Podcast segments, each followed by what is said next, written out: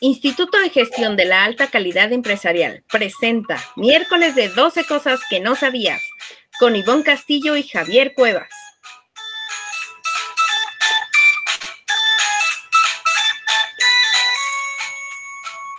de hoy de qué vamos a hablar?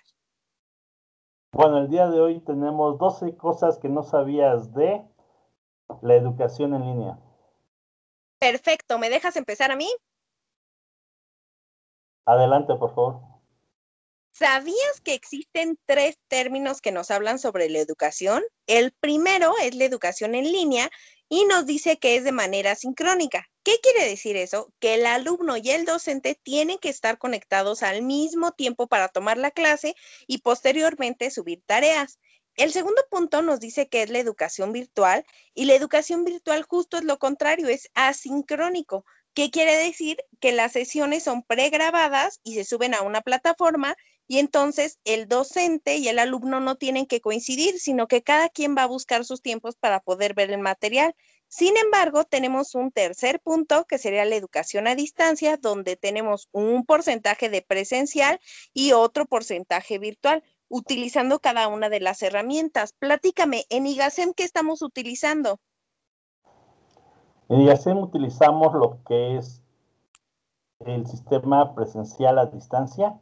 Esto es que el maestro y los alumnos están en vivo interactuando por medio de una videoconferencia. Posteriormente, los alumnos suben, ya sea plataforma o por correo electrónico, sus tareas, sus trabajos. Y también eh, utilizamos eh, un sistema híbrido donde el maestro les da material educativo para que los alumnos puedan realizar sus tareas o puedan investigar o les deja ver algunos videos para realizar mapas mentales, esquemas, en fin, llevamos así la, lo que es la capacitación de nuestros alumnos. Mira qué interesante. Oye, y platícame, ¿cuál es la historia de la educación virtual? Bueno, en la educación virtual hay cuatro etapas específicas. La primera es la enseñanza por correspondencia, que abarca de 1850 a 1960. La segunda etapa surgió en la década de los años 60 y es conocida como la generación de la enseñanza multimedia, la cual alcanzó su mayor expresión en 1985. La tercera etapa comienza desde el 1985 con la aparición de Internet y ahí surge un nuevo paradigma, que es la enseñanza vía Internet. La cuarta etapa es a partir de 1995 cuando surge el modelo de la enseñanza virtual. Ok, estamos hablando entonces que la enseñanza por correspondencia duró 110 años en México, es muchísimo tiempo. Sí, bastante. Yo recuerdo incluso haber encontrado eh, algunas notas en, los periódicos del abuelo que justo hablaban de, la educación por correspondencia, que podías aprender algún, algún tipo de profesión, ¿no? Sí, ya me acuerdo cuando era niño que en los cuentos, en los cómics, en las ¡Uh! páginas, sí, ya hace algunos años, en las últimas páginas me acuerdo que venía una lista de los cursos que podías tú aprender o pedir por, por correspondencia, ¿no? Que era carpintería, electricidad, plomería, inclusive electrónica, bueno, electrónica de aquellos años que era reparar radios de transistores, televisiones, cosas así. No, si estamos hablando de hace muchísimo tiempo, entonces.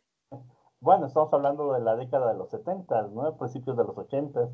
Y también recuerdo eh, en 1985 lo que es estos cursos de inglés que salía un, este ratoncito que todos conocemos, eh, que también e, era lo de la educación en, eh, remota, ¿no? Sí, tienes razón, tú hablabas a ese número, ¿no? Y te mandaban tus videos. De hecho, seguramente en las casas de, de algunos de nuestros jóvenes podrán ahí averiguar y preguntar con sus papás que te mandaban tus videos todavía incluso en VHS y entonces aprendías de, manera utilizando herramientas multimedia. Sí, recuerdo mucho esos de, de, enseñanza en inglés, ¿no? Creo que fue lo más, lo más común en aquel entonces. Sí, ya ya pasado el 85, cuando el Internet empezó a surgir, pues de alguna manera, bueno, ya todos estos paradigmas pues se fueron rompiendo. A mí me tocó pues ya un poco más grande, ¿no? Yo creo que ya había pasado casi la primaria cuando empezó toda esta parte de las clases a computación y no nos crean tan viejitos. sí, ¿no? De aprende con el ratón Miguelito. Exacto. Fíjate que este tipo de educación de correspondencia tuvo mucho auge en México o de alguna manera se considera muy importante porque por allá de 1945 el Instituto Federal de Capacitación de Magisterio de México tuvo una tarea súper importante y fue formar a 90 mil profesores de educación primaria en el servicio porque carecían de título para ejercer la docencia. Imagínate capacitar a 90 mil profesores. Es un mundo de gente. Y sin internet. Y sin internet, así es, todo por correspondencia. Bueno, también tenemos que el sistema de universidad abierta y de educación a distancia en México fue impulsado por el doctor Pablo González Casanova, con un estatuto que fue aprobado por el Consejo Universitario el 25 de febrero de 1972. En el 72, fíjate qué interesante es esto, porque muchas veces pensaríamos que a raíz del COVID-19, la educación remota de emergencia, que es este nuevo, esta nueva definición por el que se le está conociendo, pues pareciera algo novedoso, cuando en realidad pues ya estamos viendo que tiene muchos años empleándose este tipo de modelos de educación.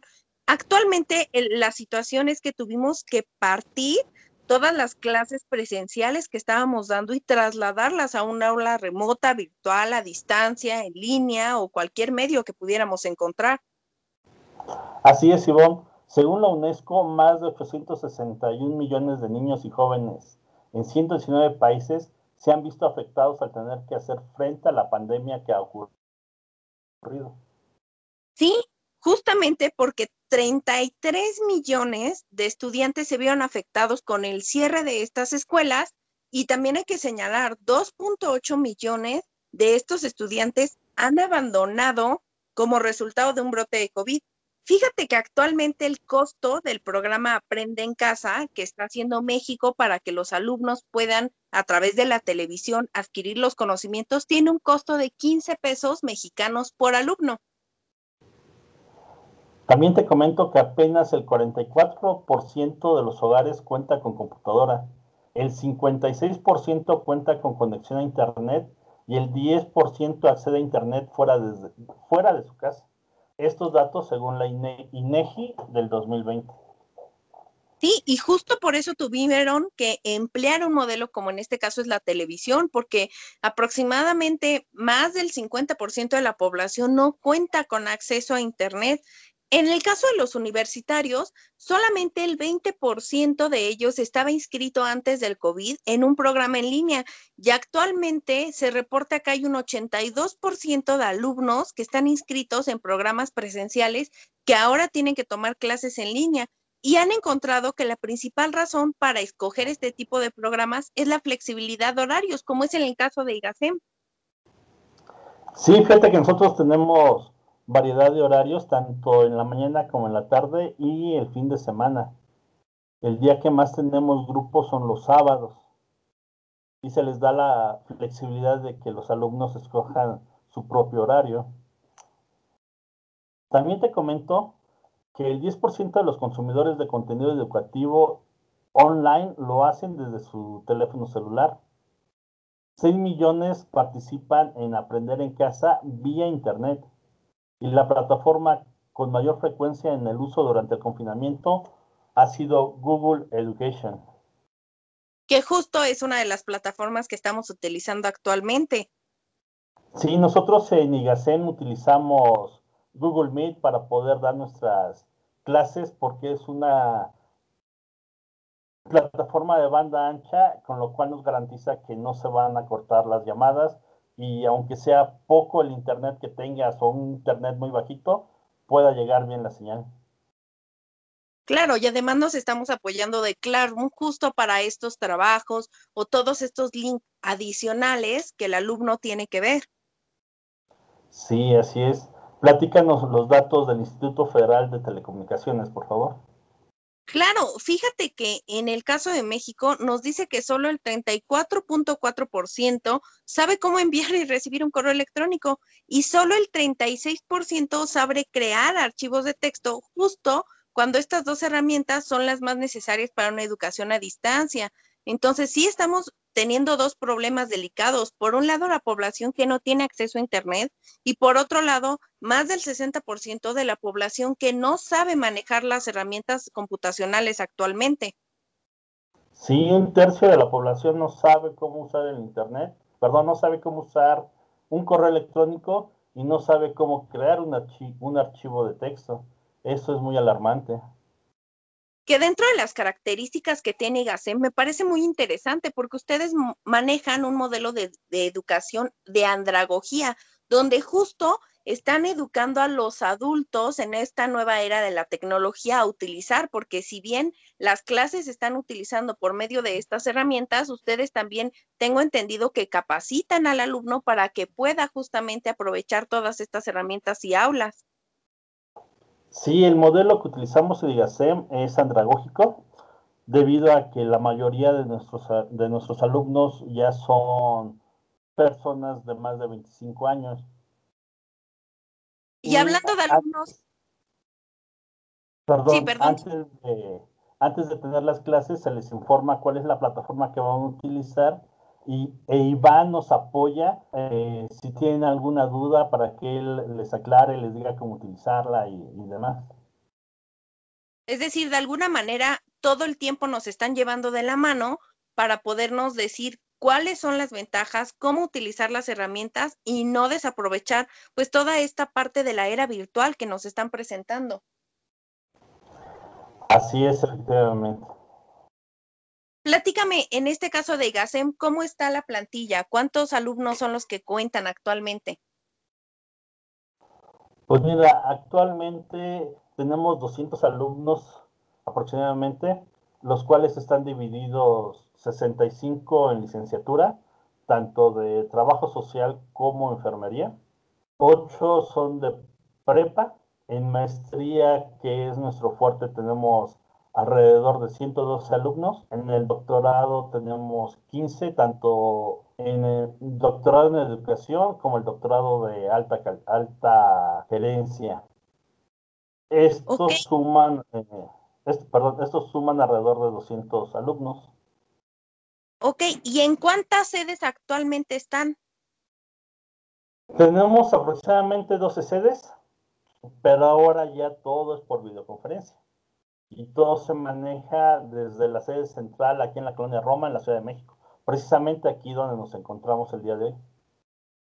Oye, y platícame, ¿les ha tocado como en otras escuelas que ya tuvieron graduados durante la pandemia y no pudieron hacerle su fiesta? Sí, te cuento que en Tula se graduaron 15 alumnas. En el primero de octubre, hace poquito, se nos graduaron 25 y también se graduaron seis seis alumnos en Tultitlán. Todo esto no pudimos hacer la ceremonia presencial por lo mismo de la pandemia.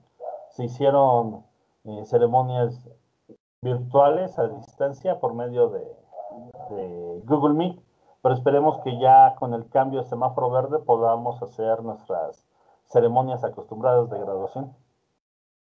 Pues mira qué interesante. La verdad es que eh, nos has dado datos muy importantes acerca de la educación virtual. Te agradezco que el día de hoy, miércoles, nos hayas acompañado y recuerden que el próximo miércoles tenemos una cita aquí en 12 cosas que no sabías con Iván Castillo y Javier Cuevas. Cuídate, Javier, cuídate, Iván. Gracias, Iván. Cuídate mucho. Saludos, Iván. Y nos vemos la próxima semana. Saludos a todos.